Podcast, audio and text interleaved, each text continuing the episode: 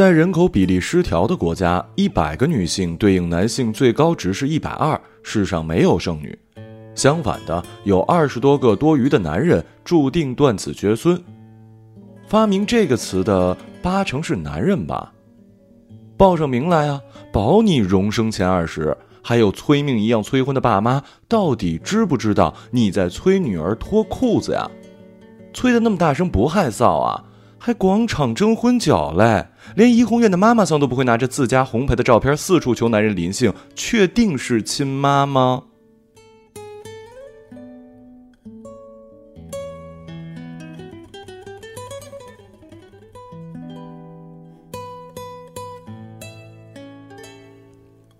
日本人爱给女性扣帽子，也不是一天两天了。到三十没结婚叫败犬，惹得女性群情激愤，争相呐喊没败。没嫁出去就是败犬，嫁出去就是胜犬，到头来不都是狗吗？有什么好争的呀？我看发明“单身狗”这词儿的人才是有问题。谁说单身就像狗一样可怜了？是内斯活得比狗狼狈，而且恰好活该单身吧。比单身更可怕的是无业，一个三十多岁找不到对象和一个三十多岁找不到工作，毫无疑问，后面的那个更吓人。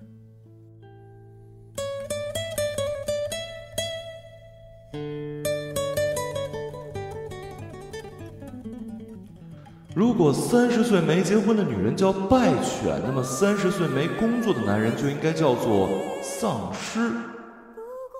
荔枝小姐想。也不稀奇。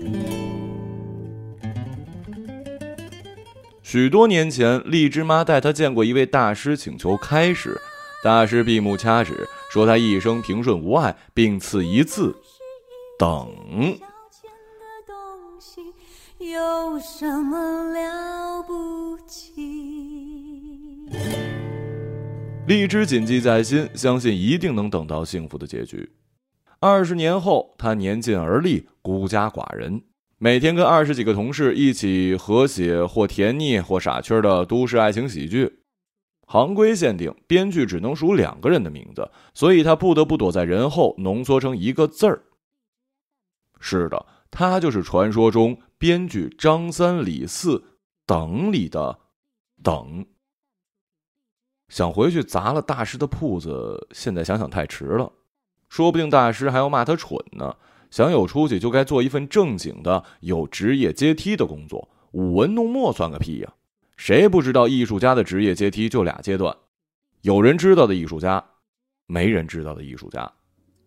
老板劝他不要急嘛，社会的中坚力量均是不惑壮年。从手艺人到生意人，不到四十五十，哪能出师自立熬成婆呢？他提出解约，老板娘一掌拦下，绵里藏针的安抚他：“女人到了这把年纪啊，出去从头做起多不容易啊，谁会比我们更疼你啊？虚名是浮云，人要懂得知足常乐，适可而止。每天煮煮饭，带带小孩，帮我们写写东西，这才是女人最大的智慧。你要独立也行，但一年内不许做同类工作。不是我苛刻啊，这是限制竞争条款，合同里就那么写了。”已经发现，所有收入都归工作室所有，所以你想好了吗？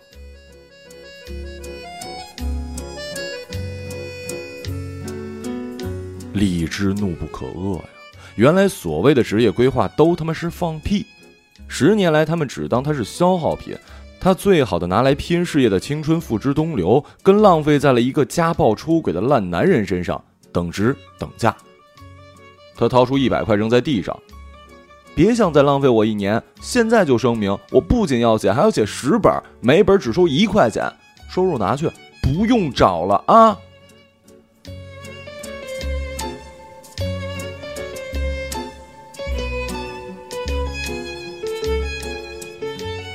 走出门时，还会看见新人在会客室翘首期待着面试，他们还不知道，即将到来的是金玉其外、有去无回、蹉跎年华的陷阱。总而言之，接下来的一年，荔枝是无事可做，没钱可赚。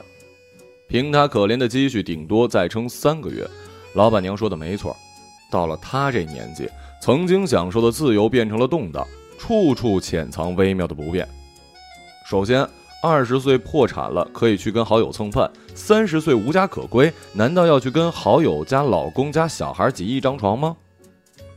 世上还为他留一张床的地方，恐怕只有老家了。但他又不想见荔枝妈，搞不好又要带她去见见大师。这次啊，该算姻缘了。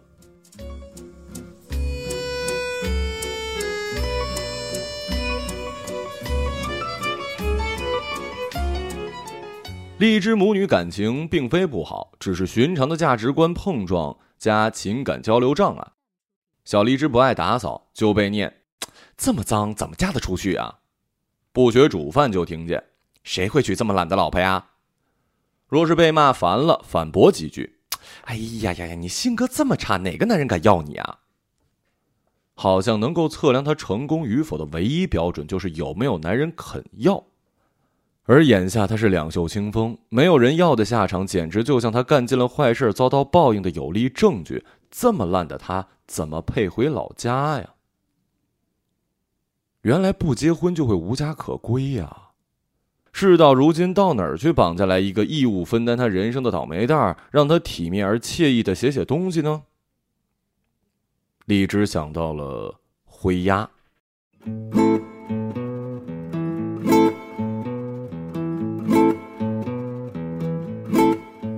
青梅竹马的灰鸭先生从小比邻而居，毕业工作之后也定期相约喝喝小酒，发发小牢骚。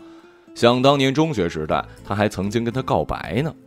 如果当初没拒绝，现在说不定已经是几个小孩的妈了。不如就嫁祸给他。坑人都得从熟人坑起，这才是硬道理。于是乎，立马打电话约灰鸭吃饭。无辜的灰鸭先生欣然前往，没三分钟就看出了荔枝那点小心思。重点，这已经不是第一次了。这死丫头平均每三个月工作瓶颈一次。了解荔枝如他，不用他开口就知道，肯定又是陷入低谷了。一低谷就嚷嚷着想结婚。女性真狡猾，只有女生能光明正大的把婚姻当成逃避人生的解决之道。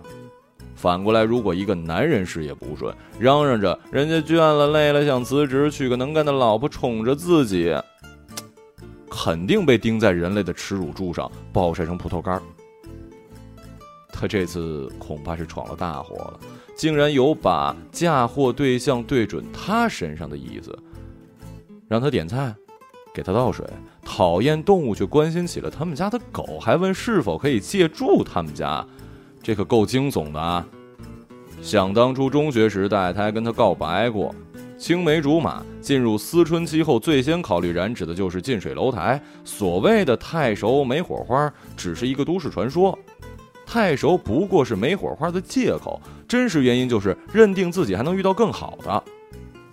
即便是蒲公英，当然也想享受被风多吹几公里的快感，谁想刚迈出大门就开花了呀？虽然被拒绝的当下有点沮丧，但过了几年，更加透彻了自己的秉性之后，灰鸭就明白，当初一旦交往，绝无善终。迄今为止，交往过七八任女友，从没有一个超过一年。他没有结婚打算，也会专门与声称不想结婚的有志同的女性交往。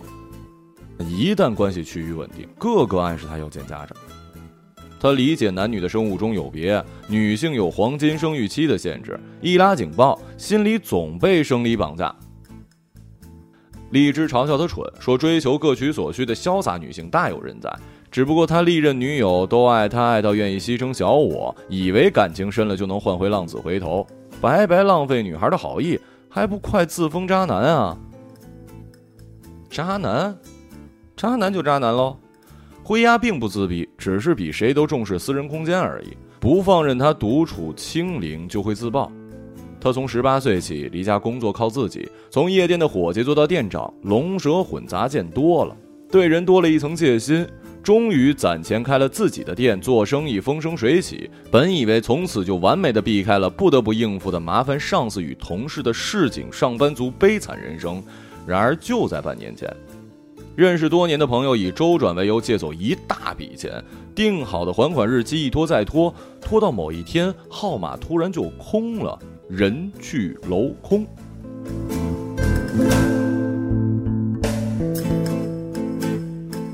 失去流动资金，他的店经营困顿。因为学历不高，几次贷款迟迟不下，实在消耗不起，不得不歇业了。他不想令家人担心，只说休息一段时间，余下的存款呢，遣散员工，所剩无几。签了两年合约的高级公寓无法说搬就搬，只有变卖家里的东西付房租了。卖完手表卖家电，卖到只剩他跟狗住在空屋，惨过露宿啊！而在这个被全宇宙最惨的聚光灯猛打脸的悲惨时刻，荔枝那个笨蛋竟然跟他提结婚。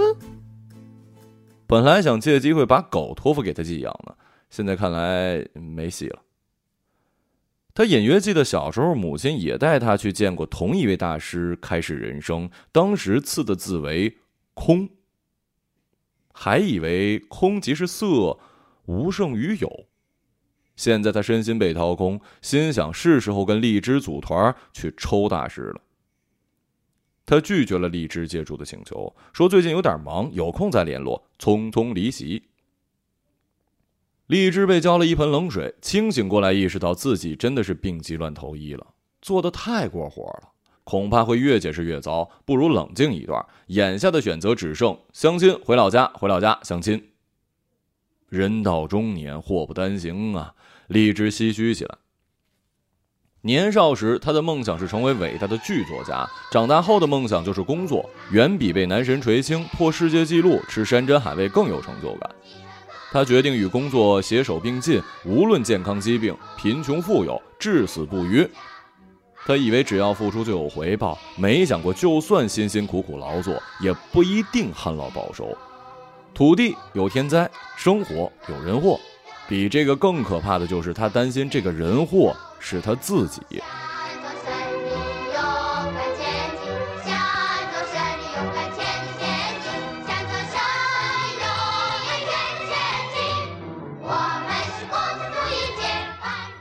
是他误以为自己有艺术家的潜质，能把大好青春浇灌在废土上，咎由自取。而既然他蠢到选错职业，又有什么理由不选错男人？他不选人，人家也不会选他呀。用母亲的话来说，就是眼光这么差，哪有男人愿意选你呀？他现在相信自己真的烂透了，败犬名副其实。难道唯一能让他反败为胜的就是结婚吗？于是他退掉公寓，收拾行李，夹着尾巴回老家去了。睡在有糖果味的童年木床，想不出错在哪一步。墙上的日历一页一页撕，离三十岁很近，离一年还很远。母亲看到他灰头土脸、颓废到谷底的样子，劝他多出门走走，总不能真的一年都不工作呀。这行做累了，换个行当也没什么不好。如果不喜欢坐班，个体经营也不错。你看人家隔壁的灰鸭那孩子，不就开了自己的店吗？有模有样，大有可为。记得当时人家还追过你呢，现在后悔也迟了吧？追在他屁股后面的女生肯定大把，哪轮得到你呀？不如啊，请他多介绍一些青年才俊朋友给你认识，于公于私都是好的呀。荔枝被母亲这一番好意补刀补的是卧床不起。另一方面，灰鸦先生打着冷战醒来，感觉有人说他的坏话。与荔枝不欢而散之后一段时间，他过得越加惨淡了。为了缴房租，去别人店里打工，又从伙计做起，薪水自然不会太高。交了房租只剩零，自己都快活不下去了，又舍不得给狗吃劣质的狗粮，脸上写了一个大大的哀。想跟荔枝诉苦呢，肯定要被他骂是丧尸。意识到两个人还在冷战，于是买了披萨跟啤酒，直接送上门去求和。以为像以前一样吃吃喝喝就能小事化了，谁知到了他家门口，地上堆了一摞没人拆的信，显然很久没回了。他心里一沉，赶紧掏出电话停机，也不知道是真停机呀，还是屏蔽了他的号码。这是闹失踪啊！真反了，他不就是说了一不字吗？真受不了女人这一点。如果是男方去告白，女方答不答应全看心情、看感觉、看三姑六婆怎么说。而且，就算拒绝了，还搞得像是为了拒绝而心力交瘁，比被甩的人投资更多。反过来呢，女方向男方告白，那就是天大的曲折深沉、刻骨铭心；男方要是敢拒绝，那就是冷血无情、禽兽不如，浪费了人家一片痴心，渣男非他莫属，真是够了。他把食物拎回家，叫朋友树雀先生来分享。树雀踏进空屋，吓了一跳：“你不是没结婚吗？怎么一副财产分割被前妻榨干的衰样啊？”哎呀，一言难尽啊！灰鸭懒得解释，只问树雀有没有不问背景、快速赚钱的工作可以介绍。树雀没个正经，不问背景的只有见不得光的黑工跟结婚，两样你选哪个？谁说结婚不问背景？哎，不是，谁说结婚是工作呀？灰鸭猛灌一口啤酒，不管是谁都能结婚啊！去政务所填个表，假结婚换身份、换房产、换国籍，愿意付钱的人还真不少。你可以的话，我可以帮你介绍啊。你们婚姻介绍所该不会私底下都干这种买卖吧？嘿嘿嘿，这个时代讲究实用主义。一个个嚷嚷着要去方法论，方法论。你跟他们谈情深意重，他们跟你谈呢养儿防老。还有人把结婚当成安抚父母的道具，就像逗猫棒一样。既然大家都如此狂热的推销婚姻的实用性，那么就恭敬不如从命，拿来用用嘛。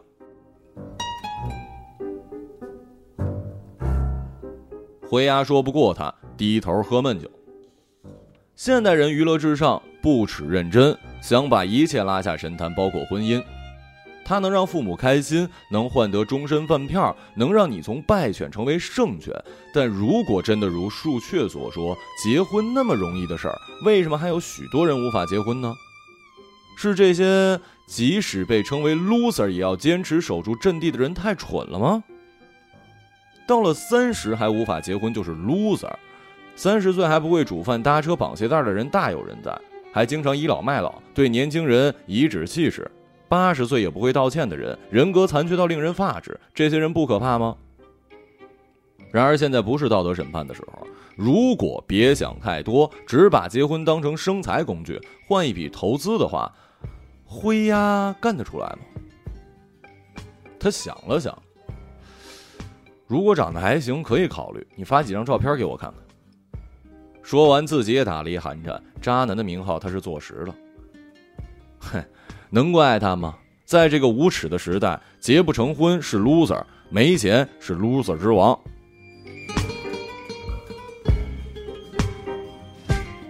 真想跟荔枝发发牢骚，回家想算了吧，不聊也罢。那家伙不也正四处拉人结婚吗？而且还被拒绝，就人间蒸发。哼，我才不想理他呢。荔枝小姐猛打一喷嚏，感觉被骂。他可没有人间蒸发，而是如假包换的欠费停机。反正住在老家也没人找他，萎靡俩月，不得不找工作。不准他做文职，那就得卖力气了。在母亲朋友家的素食店兼职。有一次碰见了幼年玩伴来光顾，对方在他离开老家就结婚了，拉着他感慨地聊起了境遇，说自己刚结束十年婚姻，人生一片空白。男方还恐吓说。如果你敢过得比我好，我就让你好看。哎，荔枝，你呢？你过得怎么样啊？荔枝苦笑，心想自己根本就一模一样。有人又问：“是不是回来省亲啊？还没结婚啊？什么时候结呀？”荔枝心直口快：“你自己这种状况还关心别人结婚的事儿？呃，不好意思啊，啊，没什么，我就这样。”但是我个人不幸又不代表所有人都不幸，或许我不配呢。就像体育比赛，我会输是因为我没有运动天赋，说不定谈恋爱也需要天赋。我现在还爱看浪漫喜剧，在街上遇到甜甜蜜蜜的小情侣，我也开心。啊，对了，我看过你写的电视剧，真看不出你是悲观的人啊。你怎么知道是我写的？又没署我的名字。他的名字叫等等啊，每次开播阿姨都打电话叫我们转台。有他支持你真好，不像我们家只会催我结婚。我现在呀，打算重新工作。如果你有什么合适的，介绍给我啊。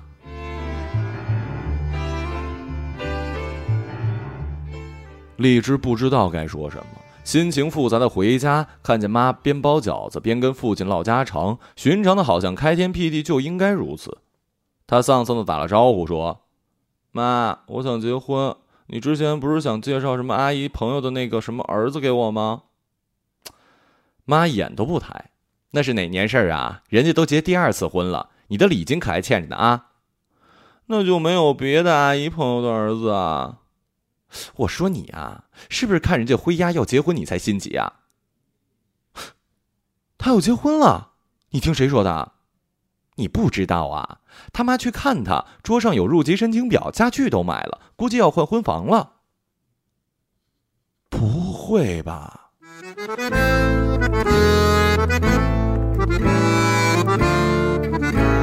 一时间排山倒海的困惑和羞耻向荔枝涌来。不会吧？难道他之前没皮没脸的对灰鸦示好的时候，人家就已经有未婚妻了？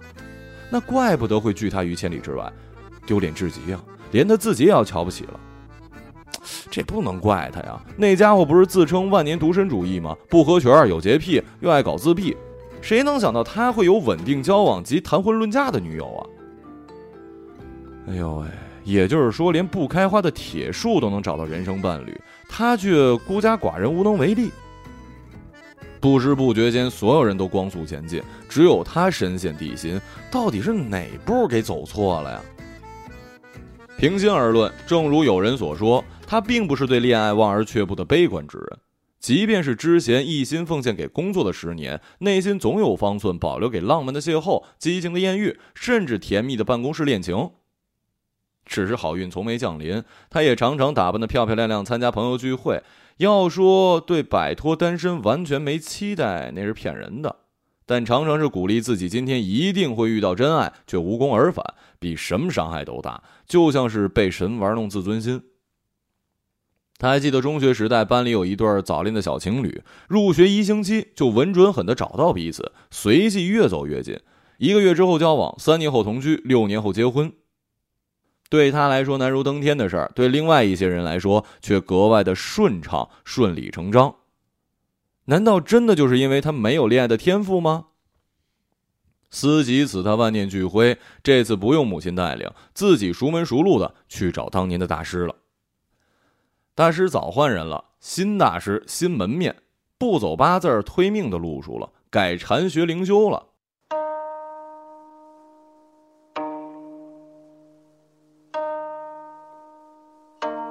他说：“怀疑自己没有姻缘，求大师指点迷津。大师拉他席地而坐，闭目凝神，想了片刻，悠然开口：‘很多佛主都前来询问，为何姻缘迟迟不来？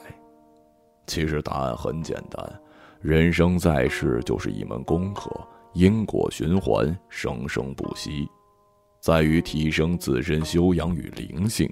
一年级毕业才能升二年级。’”前几天有一位同样苦恼的佛主来问，我用天眼帮他看了一下，他这一世先学会成为好女儿，才能成为好妻子。至于如何修炼，就看您个人的造诣了。不如我们去佛前献个花，师傅再帮你做法加持一下，清除一下业障，您看如何呀？荔枝听得昏昏欲睡。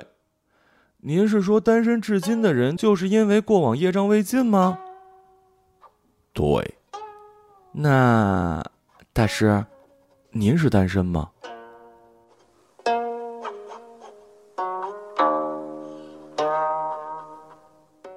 大师说：“你丫给我出去！”荔枝怯怯离去，心想：反正大师你也没人要，要不咱俩凑合凑合得了。回家路上收到一条短信，来自于灰鸦。你怎么突然回老家了？自从上次树雀来访，发来相亲照片，还顺便送了一张结婚申请表。灰鸦本以为这辈子都不会见到的东西，单薄的不像话，游戏一样。母亲北上来访，见此大惊，问他怎么已经到了这一步还不跟家里人说？他说跟朋友闹着玩。母亲哪儿信呀？妈妈从没对你交往的还是结婚的对象提过什么要求，但你这样藏着掖着，太让人担心了。哎，这是一个什么样的姑娘啊？呃呃，没没有，店不是关了吗？忙什么呀？就趁现在休假，把人家带回家玩玩。刚好荔枝也在，如果觉得跟妈妈说不方便，就让朋友帮忙看看，行吗？荔枝回家了。是啊，你忙完回去看看吧。啊。母亲留下土产就走了。没想到荔枝真的回家了，难道发生了比工作瓶颈更糟的事儿？当时多问一句就好了，只顾着自己逃得比谁都快，生怕被占了便宜似的。现在想问又不知从何说起了。不过即使他真的碰上麻烦，现在他一介丧尸也帮不上忙了。把登记表揉成一团，是时候接受现实，从长计议。试着发了一条简讯给荔枝：“你怎么突然回老家了？你怎么突然要结婚了？因为我没钱。因为我也没钱啊。可是没钱怎么结婚啊？没钱才要结婚。你女朋友同意吗？啊？真所谓物以类聚，蠢人也蠢到一起。”荔枝愁云惨淡的看着久违的短信，心情并没有好转。没钱的无法结婚，有钱了还要签婚前协议，谨防人财两空。可是亿万富翁或者亿万富翁的女儿们一辈子不结婚也不会被叫做败犬，有钱就是不败之身了吗？即使说钻石王老五和黄金单身汉，只要没了钻石跟黄金，就剩下单身王老五吗？更重要的是，败犬也好，剩女也罢。推出这些标签的是个什么样的人啊？那个人知道他仗着男权社会的优势，以现象研究之名，公然的言语霸凌女性吗？那个认为没有钱就得有个伴儿，否则就输了的人，此刻正过着赢家的幸福生活吗？总之，荔枝是不幸福，而且他知道能让自己再度幸福起来的不是社会，也不是社会学者，而是他自己。他需要假想敌。他需要能够证明自己存在价值的假想敌，无论这个敌人是工作、恋人或者闺蜜，不只是他，或许所有人都是。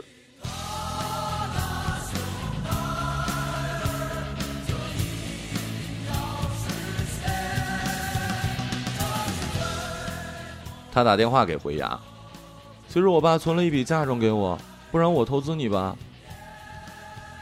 对方沉默良久。不用了他愣了一下，连忙解释：“我是说投资你的店，没别的意思。”我知道，又不知道什么时候能回本，到时候算不清楚。我有个朋友开旅馆，叫我去帮忙，饮食业太靠运气，换个跑道也好。你还回来吗？本来打算如果我跟我妈吵起来就走，结果回来到现在竟然没吵。我妈可能长大了。哦，她还准备好了礼金，问你什么时候办婚礼。我我又办不起。于是荔枝在老家住下来，除了素食店，又在一家独立的电台做助理编导，每天和工读生的孩子们一起上下班。他们大概心想：这个姐姐怎么会放任自己混得这么差？真是一不思进取的大人，以后绝不能像她一样。荔枝全盘接受，心情自然不会太好，有几次差点把火发在了父母身上，但知道只要发了，就真的变成 loser 了。一天，母亲旧事重提。哎，你脾气那么差，谁敢要你啊？兴许我结了婚，脾气就会变好呢？你想得美啊！人家不是常说另一半用来补充你吗？经过补充，我就完整了。所以你承认自己脑残了？三个脑残顶一诸葛亮，你听过没有？我只知道一堆烂苹果聚在一起还是一堆烂苹果。此言差矣。如果都是好苹果，还有聚在一起的必要吗？哎，你们年轻人不是总爱说真爱真爱的吗？如果两个人明明各过各都挺好，却还要住在一起凑合，那才叫真爱，懂吗？两个脑残凑在一起，那叫互助会。我看你就像是一个会长，整天带着一帮工读生胡闹，叫你多和好青年来往，你又不要。哼，你的好青年早就破产了。荔枝心中呐喊，但是没有说出灰鸦的秘密。他没想过母亲竟然是如此浪漫之人，不敢追问“没理由的结婚才是幸福”这个结论是在和父亲结婚之前还是之后才知道的。他看着父母围着电视各吃各的水果，各玩各的平板，有一搭没一搭的批评电视机里的艺人，搞不懂这是否就是传说中的赢家生活。荔枝很久没赢过了，也尽量不去读那些教他不赢也没关系么么哒的鸡汤，他还是想赢。所以格外小心的保存着好胜心，只是现在就现在，他想就这么漫无目的的再活一会儿，活到他可以没理由的去对别人好。周日他睡到日上三竿，然后披头散发去阳台伸懒腰，看见对面阳台瘫坐一只丧尸，嘿嘿，就像小时候一样，眯着眼举着手机打游戏，旁边放了一罐啤酒。灰鸭抬头看了一眼，算是打招呼。他趁放假把狗送回来托管，担心旅馆的夜勤太多无法兼顾，过惯了规律的作息，假日也睡不着，就在阳台上乘凉。荔枝压低眉眼，端出互助会会长的架势。一大早醉醺醺的，也不知道刮刮胡子、洗把脸，能有出息吗你？先看看你，再说别人啊。灰鸭是这么想的，但没说出口。他从母亲那儿听说荔枝的失业风波和辞职壮举，想到他当时那同归于尽、你死我活的劲儿，突然觉得要是跟别人提起这个传奇时，说是自己女朋友。挺有面子的哈，但是这个念头只停了一秒。荔枝不该是他的谈资、勋章、战利品，他那么渣，本来就没几个女生朋友，绝对不能去动他。只是现在，就现在，他想就这么心无杂念的坐一会儿。阳光挤进楼宇的缝隙，晒干了所有他原本想说的话。于是从填满了啤酒的冰桶里抽出一瓶来，哎，喝吗？